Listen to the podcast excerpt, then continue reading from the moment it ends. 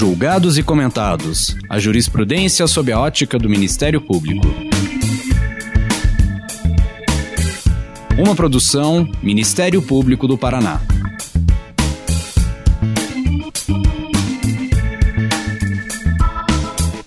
Olá, estamos começando mais um episódio do Julgados e Comentados. Eu sou Eduardo Cambi e hoje abordaremos o tema do constitucionalismo multinível e a atuação do Ministério Público na defesa dos direitos humanos. Para tanto, contamos com a participação de Rafael Machado Moura, promotor de justiça do Ministério Público do Paraná e integrante do Centro de Apoio Operacional às Promotorias de Direitos Humanos, também do Ministério Público do Paraná. Lembramos que esse episódio foi gravado à distância, em respeito às medidas de distanciamento social devido à pandemia da Covid-19. Nesse episódio, vamos conversar sobre o constitucionalismo multinível no âmbito da América Latina, a partir do caso Empregados da fábrica de fogos de artifício Santo Antônio de Jesus versus Brasil. Em sua tese de doutorado, defendida recentemente, o nosso convidado apresenta a existência de duas esferas jurídicas, nacional e interamericana, atuando sobre os países do continente, como consequência do funcionamento do sistema interamericano de direitos humanos. Como conciliar os fundamentos das manifestações da Comissão Interamericana de Direitos Humanos e da Corte Interamericana de Direitos Humanos com os tribunais, especialmente o Supremo Tribunal Federal? Qual deve ser o papel do Ministério Público na concretização do sistema interamericano de direitos humanos? Seja muito bem-vindo, Rafael. Muito obrigado por aceitar o convite. Gostaria que, antes de mais nada, se apresentasse contando um pouco da sua trajetória profissional e acadêmica. É, obrigado. É, eu que agradeço a oportunidade de mais uma vez participar aqui do, do podcast da Escola Superior do, do, Ministério Público, um espaço muito importante para o debate né, da, da, das ideias mais, mais atuais e que, que, que podem gerar algum proveito na nossa atuação prática, né, de aperfeiçoamento funcional e de acender luzes para que novas possibilidades de atuação, para que melhores me, é, é, melhores práticas sejam adotadas na nossa instituição e também para uma, uma para uma reflexão mais aprofundada a respeito das nossas atividades cotidianas no Ministério Público. É, eu sou promotor de justiça desde 2011 e já há dois, dois para três anos estou é, exercendo funções no Centro de Apoio de Direitos Humanos, trabalhando em diversos eixos, né, em especial igualdade racial, na área de migrantes, refugiados, os direitos da população LGBT, conflitos fundiários, e, além disso, né, em paralelo à atividade do Ministério Público, como já foi dito, eu tenho buscado me dedicar, dentro do, do possível para na academia desenvolver pesquisas em relação a, a, aos diálogos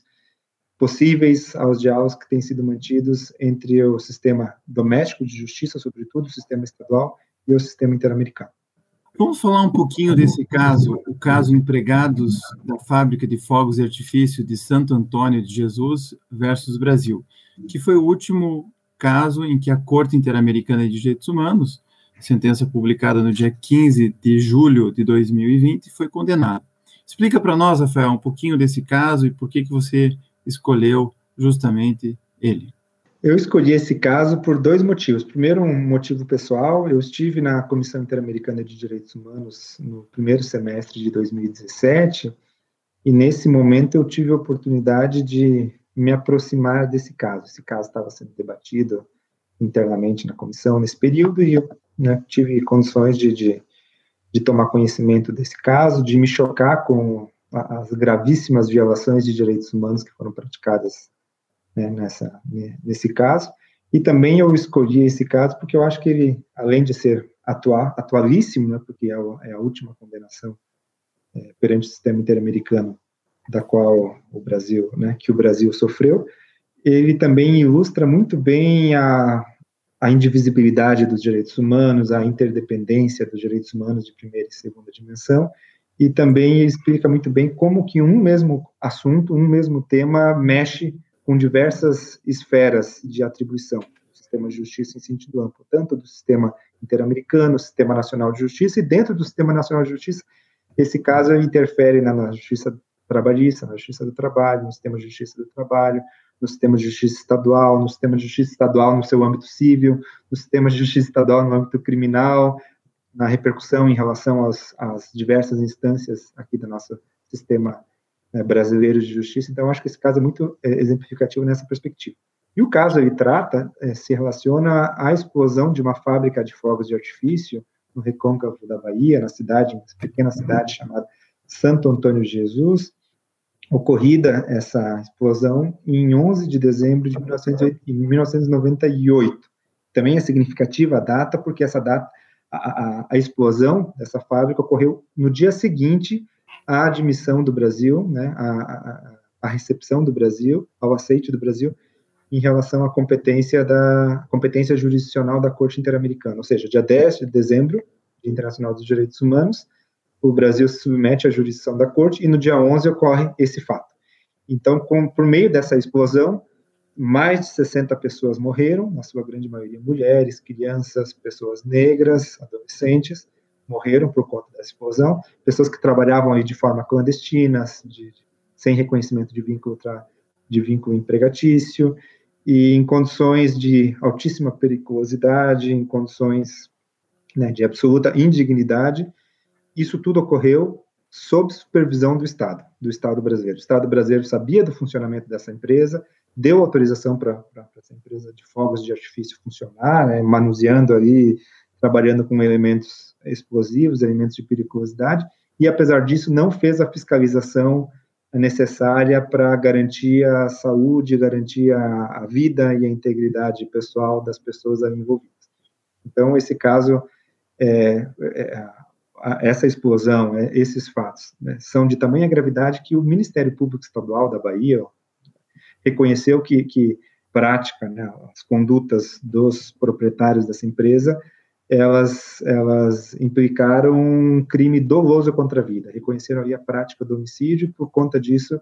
o Ministério Público denunciou por homicídio doloso os, os proprietários dessa empresa que né, for, chegaram a, a, ser submetidos ao, ao júri, ao júri popular, e foram, por conta desses fatos, condenados. Porém, é, isso no âmbito criminal. Fora isso, teve, eh, foram, foram ajuizadas ações trabalhistas, ajuizadas ações cíveis, duas ações, uma contra o Estado brasileiro, na né, União, Estado e município, ajuizada por, por familiares das vítimas e pelas vítimas. Né? Quando falamos de familiares de vítimas, estamos falando de vítimas indiretas, os familiares de vítimas das vítimas também são consideradas vítimas. É, e outra ação foi movida pelo Ministério Público Estadual é, contra os proprietários dessa empresa, uma ação civil ali, cobrando a indenização né, pelos, pelos danos materiais e morais que foram causados às vítimas. E uh, todas essas iniciativas judiciais, elas travaram na morosidade do judiciário brasileiro, na ausência de uma prestação jurisdicional né, efetiva, uma vez que os, os processos ainda não terminaram, principalmente o criminal, ainda não, não, foi finalizado, e além disso, é, o que gerou inclusive a declaração de prescrição em relação ao principal ao principal réu, ao maior proprietário da empresa, o senhor Oswaldo Prazeres, que foi que era o maior responsável pela, pela, pelas atividades dessa empresa. E, em relação a ele foi considerada, foi reconhecida a prescrição, prescrição da proteção punitiva por parte do Estado,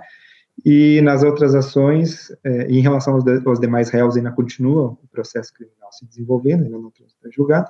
e em relação às demais ações, ainda não houve pagamento para as vítimas da, das indenizações, ou seja, tem gente ali que era recém-nascido, que gente que já, que já faleceu, gente né, que, que até hoje não, não, não se viu minimamente indenizado, reparado pelos, pelo, pelo, pelo que foi praticado, e, portanto, persiste um estado de impunidade. Então, eu acho que esse caso é muito emblemático para o Ministério Público, porque ele, ele indica que, em primeiro lugar, o que mais me chamou a atenção desse julgamento todo, que o, o, as garantias da proteção judicial e as garantias processuais previstas ali no artigo 8 e no artigo 25 da Convenção Americana de Direitos Humanos, elas não protegem apenas os réus nos processos, sobretudo nos processos criminais. E esse assunto, inclusive, foi debatido entre o Estado brasileiro e a Corte Interamericana, Comissão e Corte. Esses artigos, né, esses institutos jurídicos aí convencionais que têm peso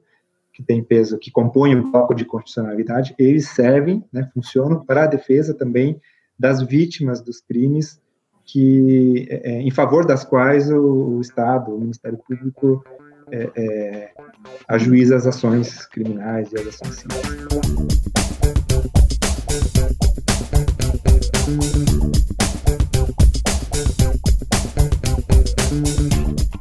Então, quando a gente fala de uma decisão da Corte Interamericana de Direitos Humanos, parece que isso está extremamente distante da nossa realidade aqui, da Justiça Estadual, do Ministério Público Estadual. Então, eu, eu queria te perguntar, por que que esse caso muda, em alguma medida, essa perspectiva que a gente tem de que os sistemas de justiça estadual e o Ministério Público, mais especificamente o Ministério Público dos Estados, é, tem um funcionamento que não dialoga com decisões da Corte Interamericana de Direitos Humanos?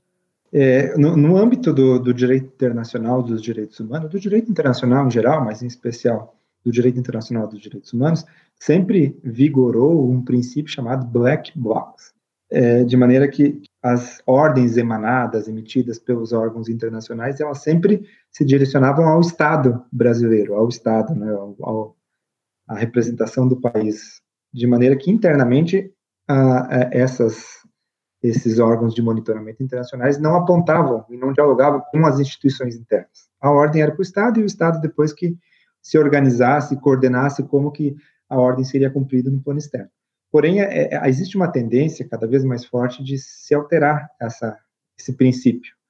de maneira que a, os órgãos de monitoramento estão cada vez mais próximos dos, das instituições internas e com elas estão dialogando. E eu acho que esse caso, né, esse caso aqui dos empregados da fábrica de fogos de artifício, Santo Antônio de Jesus, ele é um passo a mais na concretização desse diálogo e um passo a mais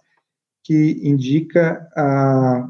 como a Corte Interamericana está é, decidindo contra o Brasil e, e indo além disso, indicando o que, que cada órgão deve fazer, o que, que cada instituição interna brasileira deve fazer para evitar esses casos de graves violações de direitos humanos, evitar a perpetuação da impunidade. Nesse caso, por exemplo, foi emitida uma ordem para que o sistema brasileiro de justiça julgue a tempo, julgue de maneira adequada as pessoas que ainda não foram condenadas no âmbito criminal. E é interessante notar também que, nesse caso, o, a, a Corte reconheceu que o Ministério Público, principalmente o Ministério Público Estadual da Bahia, cumpriu adequadamente o seu papel, uma vez que ofereceu as, as ações necessárias e tudo mais. Mas em relação a, ao, ao, ao, judiciário brasileiro, existem, existe uma ordem direta, e também é, eu acho que é interessante esse caso, porque ele, ele consagra a possibilidade de um Ministério Público, né, de as instituições internas dialogarem diretamente com a Corte Interamericana. Tanto é assim que, nesse caso, o, a, o Ministério Público do Trabalho, também outra instituição diretamente interessada né, no desenlace desses fatos, porque houve ali muitas violações trabalhistas, o Ministério Público do Trabalho diretamente peticionou, né, enviou uma manifestação para a Corte Interamericana de Direitos Humanos, né, se pronunciou diretamente nesse processo, o que foi acatado, foi reconhecido a atitude amicus curiae, e a manifestação foi encartada e foi levada em consideração quando do julgamento que condenou o Brasil. Então, acho que é uma via que se abre para que o Ministério Público é, brasileiro, o Ministério Público estadual, em especial, identifique os fatos que, que, que, que são pertinentes, que estão tramitando na, no sistema interamericano, e se pronuncie, apresente a, a, a, sua manifestação, apresente a sua versão dos fatos, sem depender né, da, do que ocorria até, até então, sem depender, que era o que ocorria até então, da, da intervenção da, da AGU, da Advocacia Geral da União, ou do, do, Ministério das Relações Exteriores, da Diplomacia Brasileira. É possível que o Ministério Público Estadual né, se manifeste diretamente nesses casos. Chama a minha atenção, Rafael, o título da sua tese de doutorado. de ouvidos abertos à Corte Interamericana, a jurisdição constitucional brasileira e o diálogo multinível no Ius Constitucional latino-americano. A pergunta é, é a jurisdição brasi constitucional brasileira não está escutando a Corte Interamericana? Em que medida os precedentes da Corte Interamericana vinculam o Brasil, mesmo naqueles casos em que o Brasil não foi parte de um conflito internacional? É, o, existem poucas pesquisas que é, materializam o, a, o, quanto cada sistema interno tem ouvido e tem dialogado, né, tem participado do diálogo com o sistema interamericano, porém já há algumas evidências, e inclusive empíricas, é, indicando que a, o, sistema brasileiro de justiça tem ouvido pouco a, a, as manifestações do sistema interamericano. Uma dessas pesquisas é a que eu fiz para, né, como parte do meu trabalho, da minha investigação para é,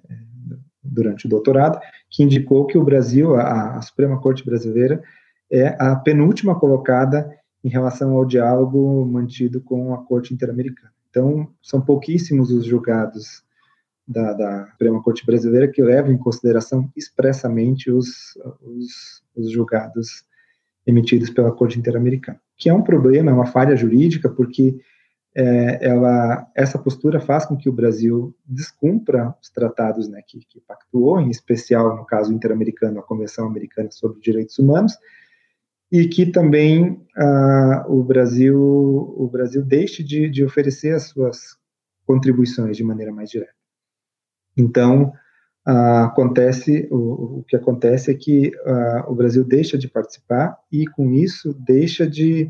de ampliar o debate, de aumentar o leque né, do cardápio que, que temos à disposição para formular parâmetros protetivos, para pensar em, em, melhores estándares, em melhores uh, decisões, em melhores marcos protetivos para resolver os casos de direitos humanos que nos são submetidos e que muitas vezes já foram resolvidos em outros estados. Então, a partir disso, é que, a partir desse sistema que nós temos, né, do, de, dos tratados internacionais, principalmente da Convenção Americana de Direitos Humanos, que, que consagra o sistema, consagra a jurisdição da corte, consagra o funcionamento do, da, da, da, Comissão Interamericana, que é um tipo de, de Ministério Público, é, existe hoje um, eu digo, um mandado, um mandato, né, uma legitimidade para que as instituições realizem o controle de convencionalidade, leve em consideração os parâmetros emitidos pela, pela Corte, e mais do que isso, existe um mandado, não é apenas uma possibilidade, é uma, um dever funcional. E isso, diante né, da, da, desse marco, desses instrumentos jurídicos que foram incorporados ao sistema de justiça do Brasil, e também diante de uma leitura que se faz desses sistemas, desses dois níveis, que é a leitura feita pelo pela ideia, o conceito jurídico do constitucionalismo multinível, que é um, um conceito que foi criado inicialmente a partir da realidade da integração da União Europeia, mas que se aplica, né, guardadas as devidas proporções. Obviamente, lá existe já uma outra velocidade, um outro estágio em relação à implementação desses, dessas instituições funcionando é, é, harmonicamente e, e, tratando dos mesmos temas. Mas aqui, guardadas as devidas proporções, é possível que a gente recorra a esse conceito, a essa tese jurídica que nos permite é, reconhecer a realidade jurídica que nos, que nos foi colocado e trabalhar a partir dela. Por exemplo, não é possível é, trabalhar diante desse sistema, desses sistemas né, sobrepostos, desses sistemas que coexistem, com a, as ideias ultrapassadas da, da, hierarquia jurídica, da nossa hierarquia da, das normas jurídicas, de maneira que e com a concepção da soberania tradicional, de maneira que é, sempre deve valer a nossa Constituição, sempre deve valer as decisões em último grau da nossa justiça, da, da, da, justiça nacional, ou sempre deve valer uma perspectiva internacionalista, sempre deve valer hierarquicamente, deve ser considerada como superior à, justiça internacional. Essas concepções são ultrapassadas de acordo com a ideia do constitucionalismo multinível, porque a ideia do constitucionalismo multinível trabalha com a, a tentativa de harmonizar esses, essas esferas, de que não existe previamente uma superior à outra, mas sim existe é, estándares superiores, estándares mais protetivos. Portanto, é necessário que a gente busque levar em consideração numa roda dialogal, né, numa rede em que não há um agente superior ao outro, não há uma norma, não há uma instituição superior à outra, É, é, então é necessário que a gente leve em consideração todo, todos os, os standards, né, todas as, as normas, e a partir disso busque é, criar é, parâmetros protetivos, busque é, é, aproveitar o que cada um já falou, o que cada um já avançou, que, é, tem até um autor usa se vale da música do Pink Floyd para dizer que na, a gente tem que que a gente tem que colocar ali mais another brick in the wall, tem que colocar mais um tijolinho para construir, de maneira que não, ninguém tem a última palavra é, na construção dos standards e ninguém tem a, a, a, um, peso maior. Portanto, o que vale não é mais a concepção da soberania, não é mais a concepção de que o Estado, de que o Estado por si só, é, né, a partir da sua autoridade, é, é, é o detentor da, da última palavra, mas sim o que vale é a qualidade do julgado, é a qualidade do standard, é a busca da norma mais protetiva, a busca da norma mais favorável, da norma que mais, que mais e melhor protege. Isso cria um ônus argumentativo, porque é, mais do que fazer com que o Estado espere as, as decisões, né, copie criticamente as decisões da Corte Interamericana, do sistema interamericano, isso cria uma necessidade, de, cria uma obrigação de os Estados, de os agentes internos levarem em consideração os estándares e com ele dialogarem buscando uma norma mais protetiva, de maneira que se quiser descumprir a, a, a decisão, né, o estándar, o, o precedente, é, e tem um ônus, um ônus argumentativo. E aí, é, para finalizar a minha resposta já muito longa, o que se tem em relação aos casos que envolvem outros estados, aos casos que não geraram uma condenação direta do Brasil, é uma coisa julgada interpretada, né? uma coisa julgada mais ou menos na linha dos, dos precedentes vinculantes, com a diferença de que a gente tem sempre, sempre tem a possibilidade de buscar uma forma mais efetiva, de, de maneira que o precedente pode ser, entre aspas, descumprido, ou melhor dizendo, aperfeiçoado, se na busca né, de, um, de, um, de, uma, de uma linha protetiva mais adequada.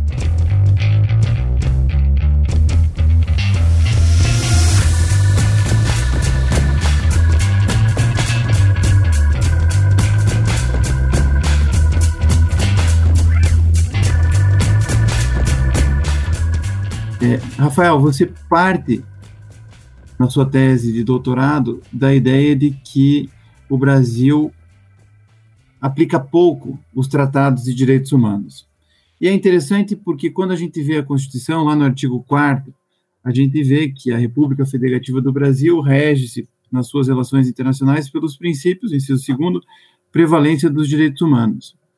E quando a gente lê especialmente o artigo 5 parágrafo 2 naquilo que se denomina bloco de constitucionalidade, diz lá: os direitos e garantias expressos nessa Constituição não excluem outros decorrentes do regime e dos princípios por ela adotados, ou dos tratados internacionais em que a República Federativa do Brasil seja parte. Entretanto, o Brasil, diferentemente de outros países latino-americanos que você analisa na sua tese, ele não tem uma jurisprudência firme a respeito da prevalência dos direitos humanos. Vamos pegar o caso lá da prisão civil do depositário infiel, em que o Supremo, antes da emenda constitucional 45 de 2004, disse que os tratados de direitos humanos são supralegais, ou seja, não são nem constitucionais, nem legislação ordinária. E daí veio a emenda constitucional 45 e trouxe o parágrafo terceiro para dizer que os tratados e convenções internacionais sobre direitos humanos que foram aprovados em cada casa do Congresso Nacional em dois turnos, por três quintos dos seus votos poderão ter equivalência de emendas constitucionais. Entretanto, passado aí quase 20 anos dessa emenda constitucional, poucos tratados passaram pelo crivo do Congresso Nacional para ter status de emenda constitucional. O Brasil, portanto, diferente de outros países como a Argentina, como o México, como a Colômbia, como o Equador, que tem uma disciplina constitucional mais clara para incorporar direitos humanos, o Brasil ainda não tem essa clareza. Como você vê esse cenário jurídico brasileiro e se isso explica a pouca aderência que o Brasil tem às decisões da Corte Interamericana de Direitos Humanos? E se essa afirmação for positiva, de que modo, quais são os instrumentos que nós temos para que isso seja revertido? Eu acho que é, essa pergunta é muito interessante e ela envolve talvez pelo menos três possibilidades de resposta. Acho que tem a primeira, uma resposta direta, mais positivista, que trata diretamente da,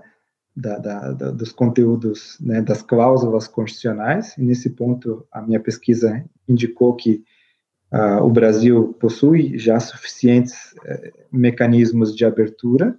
ao direito internacional dos direitos humanos, para que uh, tanto o direito internacional previsto nos tratados, como também a interpretação autêntica, a interpretação feita pelas, pelos órgãos internacionais de monitoramento também sejam levados em consideração. Né? Existe o artigo 1 terceiro, quarto, o quinto, os parágrafos, atos de, existem os atos de disposição constitucionais transitórios que falam de o Brasil vai, eu não me recordo o verbo adequadamente, mas o Brasil iria velar, iria né, promover, a, manifestar favoravelmente a criação de um Tribunal Internacional de Direitos Humanos, então, existem, é, é, é, inegável que com um pouco de boa vontade interpretativa é possível reconhecer a, a possibilidade de aplicação dos tratados e, mais do que isso, reconhecer a, a observância da jurisprudência internacional. Porém, a prática tem indicado algo em sentido contrário. E a diferença que eu vislumbro é que, apesar da suficiência da Constituição brasileira, a Constituição brasileira não é tão explícita em relação a, aos não só aos, não apenas aos tratados, mas em relação à jurisprudência internacional e menos ainda é, é explícita em relação a, alguns alguns uh, instrumentos de trabalho, alguns princípios que podem ajudar e podem deixar mais mais, mais explícita a necessidade de o juiz, o membro do Ministério Público é, levar em consideração os precedentes internacionais. Por exemplo, o, Brasil, diferentemente da Corte Constitucional colombiana, do Tribunal Plurinacional Constitucional da, da Bolívia ou do, da Suprema Corte de la Justicia de la Nación do, do México, é, não prevê a, a, o princípio pro persona. Esses países, né, a Constituição desses países prevê, ó, do Equador também, de alguns outros países, prevê o um princípio mais moderno do pro persona, que é justamente essa ideia de que não há hierarquia né, entre, entre as, as normas nacionais e internacionais e as interpretações, mas o que deve valer é a busca sempre, assim como acontece no, no direito do trabalho, né, a busca para mísero, ou no direito do consumidor, né, uma interpretação sempre favorável ao consumidor, a busca de uma norma mais protetiva aos direitos humanos. E também uma outra cláusula que está ausente na Constituição brasileira é a cláusula de interpretação conforme, em, nesses três países que eu citei, em alguns outros, existe uma cláusula que prevê que os direitos fundamentais, né, os direitos nacionais, devem ser interpretados de acordo com o direito internacional dos direitos humanos, de acordo com os tratados internacionais. Isso também facilita, porque deixa né, mais explícito ainda como a, a necessidade de observar esses, esses, tratados. Então, existe uma diferença na, na, no plano normativo, nas cláusulas, que é algo que, ao ser modificado, pode é, deixar ainda mais expresso e impulsionar mais e melhor o, o profissional do direito brasileiro, né, a autoridade nacional, na, na, busca desses estándares, mas há outras razões também, além das razões puramente constitucionais, das cláusulas, que envolvem a postura institucional, né, os tribunais brasileiros, em especial o Supremo Tribunal Federal, não têm um posicionamento é, direto admitindo e prevendo o princípio do, do pró persona, né, antigo pro omni, mas hoje mais adequadamente denominado pro persona, também o, o, o, Supremo Tribunal Federal não tem um posicionamento explícito em relação à coisa julgada e interpretada, a necessidade de ser levado em consideração os precedentes da, da, da Corte Interamericana, para falar do sistema interamericano. E, por último, também acho que no Brasil ainda falta uma cultura mais consolidada, mais densa da do que se chama, né, do que o professor alemão von Bogdan, Armin von Bogdan e outros autores, né, como René Uruenha, falam de a comunidade prática de direitos humanos, que é não apenas os tribunais, mas todas as instituições que de alguma maneira podem ajudar a consolidar esse movimento, essa cultura, essa busca por, pelos parâmetros compartilhados, pelos parâmetros né, produzidos pelo sistema interamericano. Então, aí a gente fala de, do Ministério Público, né, Poder Judiciário, das clínicas de direitos humanos, da advocacia, dos movimentos sociais, da, da sociedade civil organizada. Todos esses agentes têm o papel de reconhecer que esses estándares, que esses parâmetros protetivos também importam ao Brasil, também são interessantes, que eles não são apenas mera, mera teoria, algo distante que não nos diz respeito, e a partir disso é, incorporá-los no nosso dia a dia, incorporá-los, utilizá-los né, como marcos protetivos para a defesa do, do, dos direitos humanos, para fazer ampliar a, a, proteção da dignidade humana e, no nosso caso, enquanto Ministério Público, para impedir a impunidade. E aqui eu vou me valer um pouco mais do, dessa decisão para exemplificar a, a, em relação à impunidade, eu vou me valer da, da decisão aqui da, do caso né, que nós estamos debatendo, que nos traz né, como contribuição uma reformulação da teoria da reparação, porque ela nos, é, é, diferentemente do que acontece às vezes no plano interno, em que um caso desse iria resultar né, numa condenação criminal, levando o sujeito à prisão, recolhendo o autor do fato à prisão, e quando muito há uma reparação por danos né, morais ou materiais a ser revertida em, em pagamento, paga, em pagamento em dinheiro. A, a decisão da Corte Interamericana, é, além de ampliar bastante conceito de vítima, reconhece a obrigação de investigar, né, e a obrigação de investigar não apenas em relação à punição, mas a obrigação de investigar em relação ao direito à verdade. Reconhece que a vítima e os parentes da vítima, que também são vítimas, têm direito à verdade. Então, veja que parâmetro interessante, que, que, que argumento interessante para a gente uh, sustentar nos casos de homicídio aqui né, internamente. E mais do que isso, é, reconhece a necessidade de, de adoção de medidas de reabilitação, né, de que o Estado forneça de maneira adequada e tempestiva atenção médica, psicológica, psiquiátrica, inclusive se não existia um sistema estatal né, adequado oferecendo esses serviços na localidade que vivem as vítimas, determinou que o Estado deve pagar, deve custear uh, o tratamento em âmbito particular, no sistema particular. E também avançou para medidas de satisfação, reconhecendo, por exemplo, que nessa, nessa perspectiva do direito à verdade, que a sentença reconhecendo os fatos, reconhecendo que aquelas pessoas foram vítimas de graves violações de direitos humanos, que, que a sentença expondo os fatos fosse publicado é, no diário oficial, em um sistema, né, no site do, do governo brasileiro, e mais do que isso, que fosse feito um resumo do, dos fatos, né, um resumo de tudo que aconteceu, de tudo que essas pessoas passaram, e fosse é, transmitido em cadeia de televisão, num programa de não inferior a cinco minutos, um resumo dos fatos, para, entre aspas, fazer um tipo de um desagravo, um tipo de uma de uma de um reconhecimento né, moral a respeito da em respeito à memória das vítimas, em respeito à dignidade das vítimas. Veja que, que precedente interessante que pode ser aplicado em casos similares, em casos de violação aí ao direito à vida, no nosso âmbito interno. E para finalizar ainda, é, reconheceram a necessidade de adoção de atos públicos de reconhecimento de responsabilidade por parte do Estado e também avançando para garantias de não repetição, com a busca de, de, determinando que o Estado brasileiro adote medidas de cunho social, adote medidas para transformar as condições ali de salubridade, as condições laborais e as condições econômicas da comunidade que foi atingida, reconhecendo também que que essa comunidade foi atingida né, nos seus direitos humanos, é, em função também de, de marcadores interseccionais, por exemplo, raça, né, o fato de serem pessoas negras, de habitarem uma comunidade ali que, que historicamente, desde o período da escravidão até depois da abolição da escravidão, historicamente é vulnerável por conta da escravidão, que ainda não foi reparada, de por, por, por envolver mulheres e crianças que são também populações vulneráveis, e que por conta dessa condição específica, né, da, do gênero e da, da, da, da idade, estavam é, é, ainda mais fortemente expostas à, à, exploração econômica, a se submeter a um subemprego como esse. Então,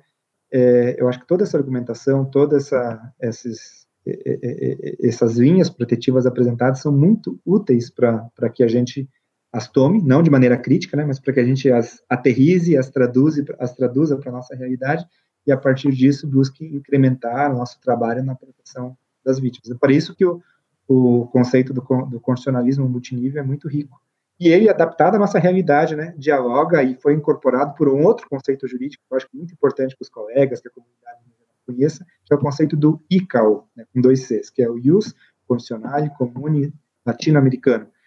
que é o, o, a ideia um, da existência de um constitucionalismo regional, né, não apenas brasileiro, mas na, na região latino-americana, nós temos um novo tipo de constitucionalismo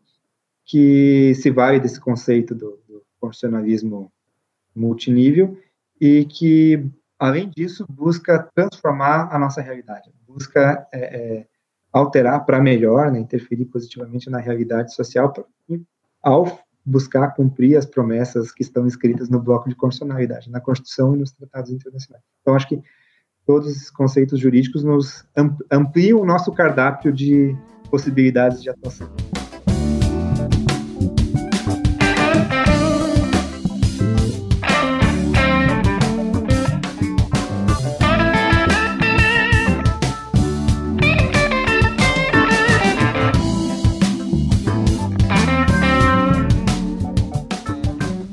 Tua tese você não foca tanto no Ministério Público, né? Mas para que as cortes aqui no Brasil é, tratem de direitos humanos, é importante que órgãos como o Ministério Público levem as questões de direitos humanos para a corte. Quando a gente fala com uma pessoa é, leiga ou até com alguns é, estudantes e até mesmo formados em direito, eles associam muito o Ministério Público à área criminal ou à área dos direitos difusos, mas eles não conseguem enxergar muito bem essa relação do Ministério Público com a proteção dos direitos humanos. E nós sabemos que, em nível doutrinário, questões como controle de convencionalidade pelo Ministério Público são temas bastante recentes. Então, como é que você contextualiza a atuação do Ministério Público na promoção dos direitos humanos e o que, que o Ministério Público precisa fazer para dar conta dessa agenda, uma vez que você pede que os ouvidos estejam abertos à Corte Interamericana? É, a minha visão é de que o Ministério Público compõe essa, essa comunidade prática de direitos humanos. Então, o Ministério Público é um agente importantíssimo, né, porque em muitos aspectos, ele tem funções de, de similares ao, do, ao, ao, de um magistrado, uma vez que ele toma decisões que podem proteger ou violar direitos humanos, né, como no caso de oferecimento de uma denúncia, ou arquivamento, ou na né, abertura de uma investigação, ou é, e fora isso, o Ministério Público, né, ao lado do Poder Judiciário, tem uma função também de, de fiscal, de, de, de monitorar o, o, bom andamento Poder Judiciário. Então, numa perspectiva ou outra, o Ministério Público tem essa, esse dever constitucional ao né, defender os direitos difusos, defender os direitos coletivos, os direitos individuais e disponíveis. Ele tem essa, essa atribuição que, mesmo não estando com o nome de direito, mesmo não contendo o nome,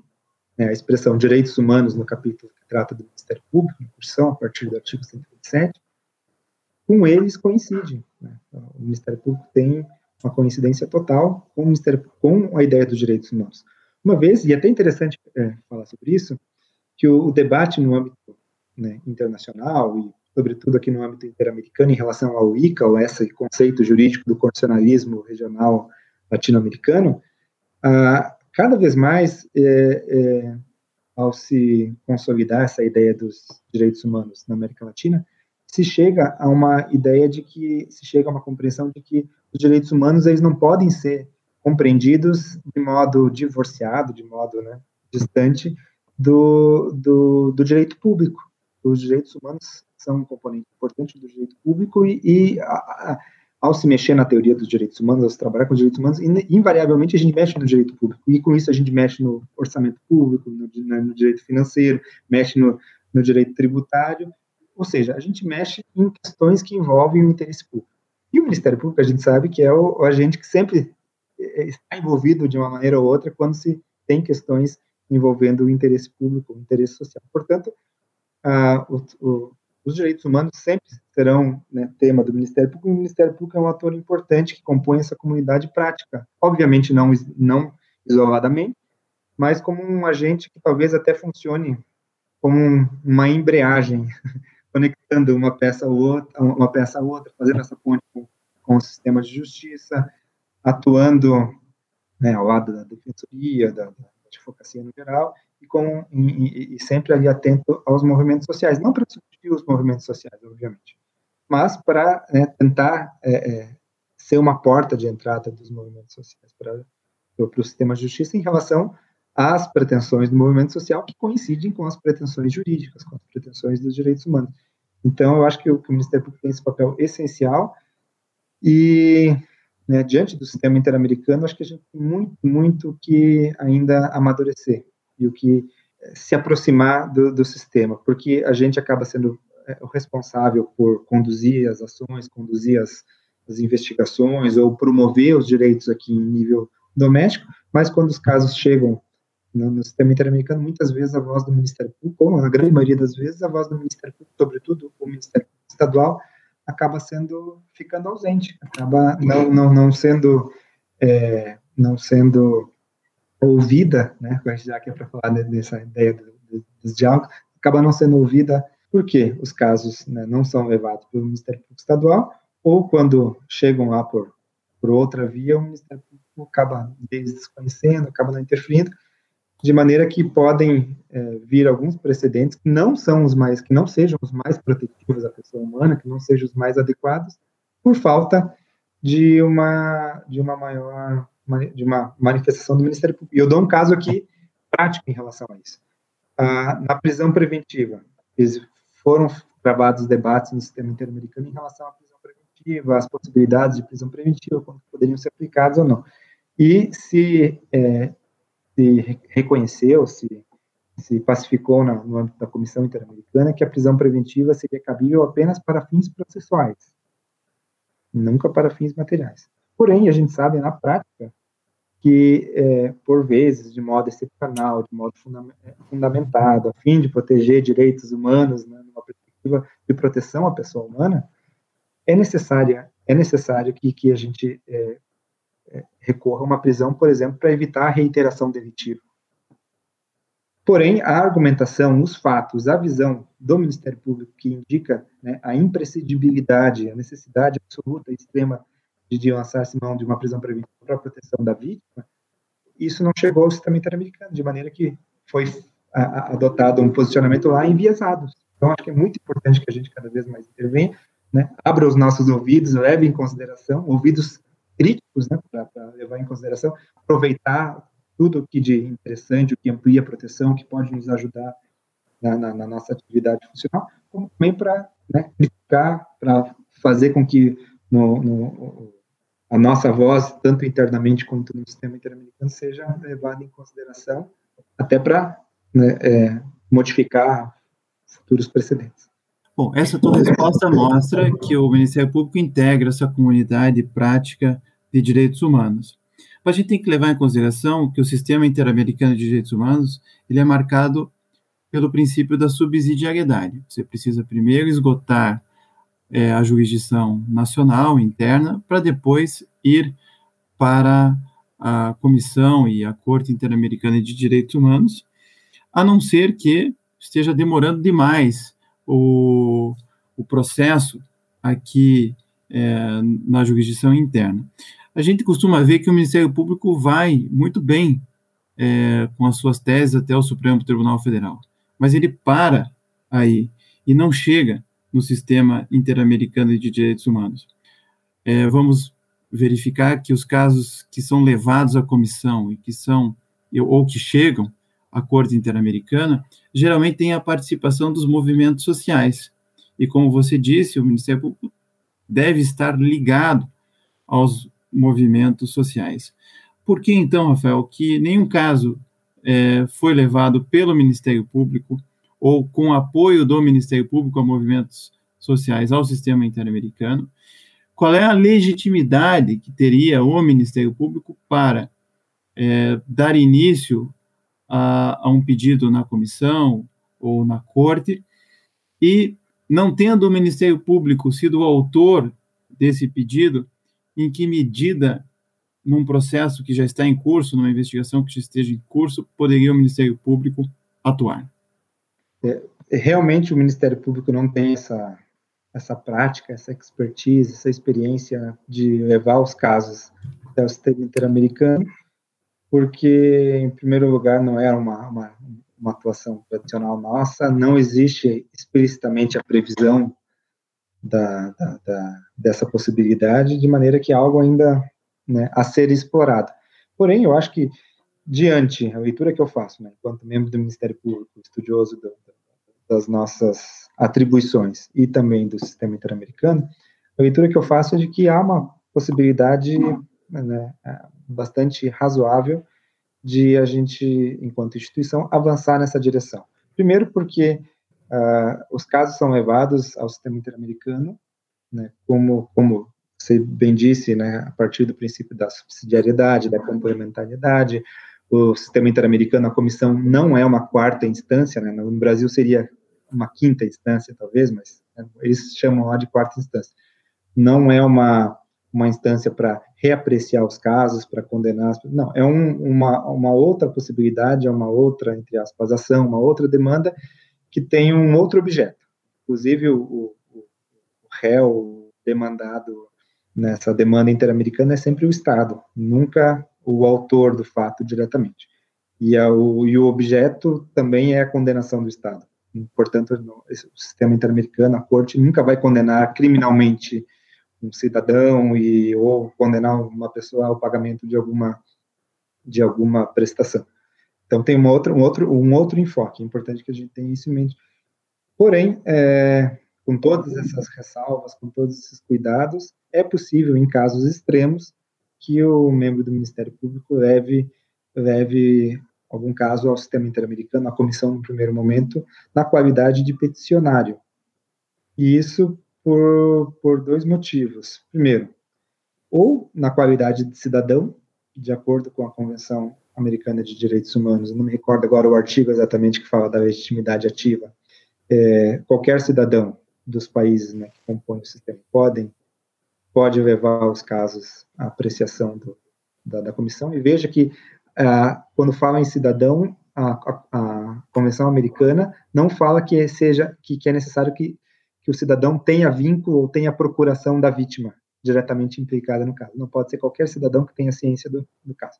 então por essa artigo via, 44 né é o artigo 44. 44 é. Qualquer pessoa, grupo de pessoas ou entidade não governamental legalmente reconhecida em um ou mais Estados-membros da organização pode apresentar à comissão petições que contenham denúncias ou queixas de violação desta convenção por um Estado parte.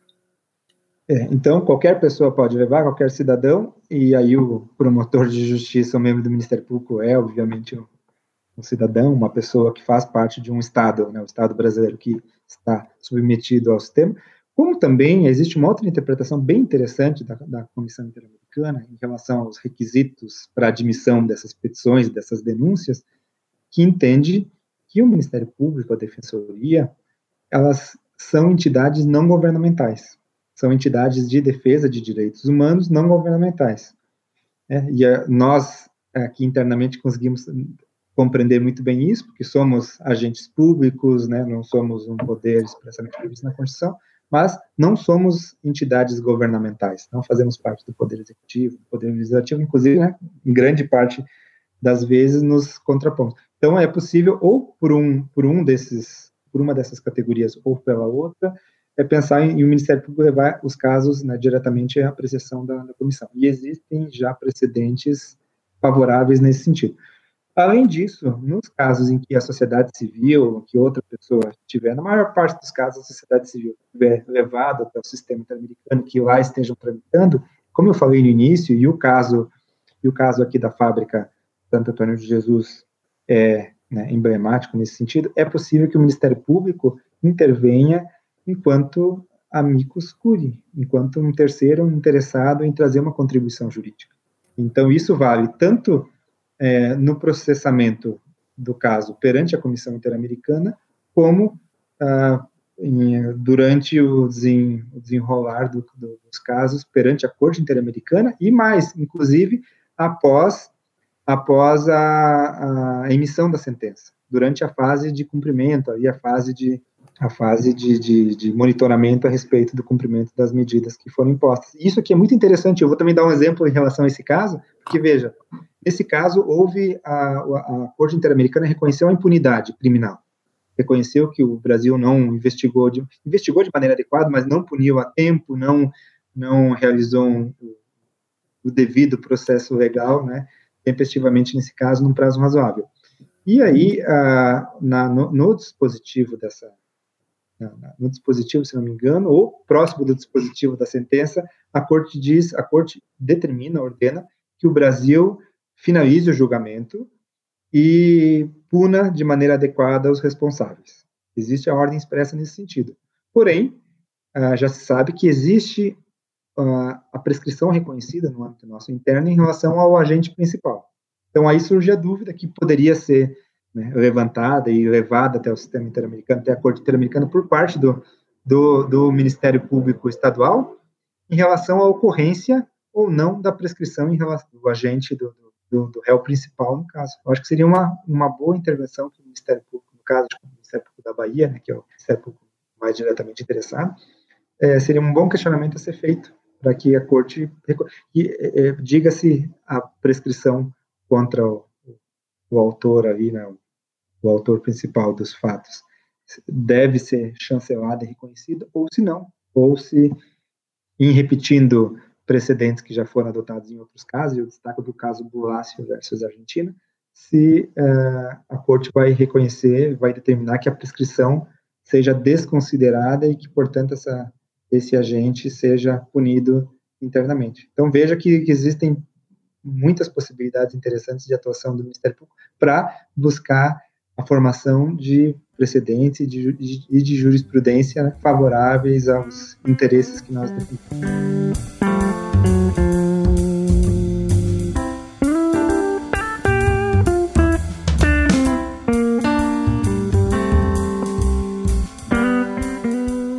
Rafael, muito obrigado por estar conversando conosco. É sempre um prazer ouvi-lo. Eu que agradeço, fico à disposição. Não se esqueça de curtir ou se inscrever em nossas redes sociais e, a, e assinar o nosso podcast no aplicativo de sua preferência. Você também pode participar da elaboração dos julgados e comentados. Para sugerir um tema, encaminhar dúvidas ou comentários, envie para a gente no e-mail julgados e comentados mppr.mp.br ou pelas nossas redes sociais. Muito obrigado e até a próxima. Uma produção Ministério Público do Paraná.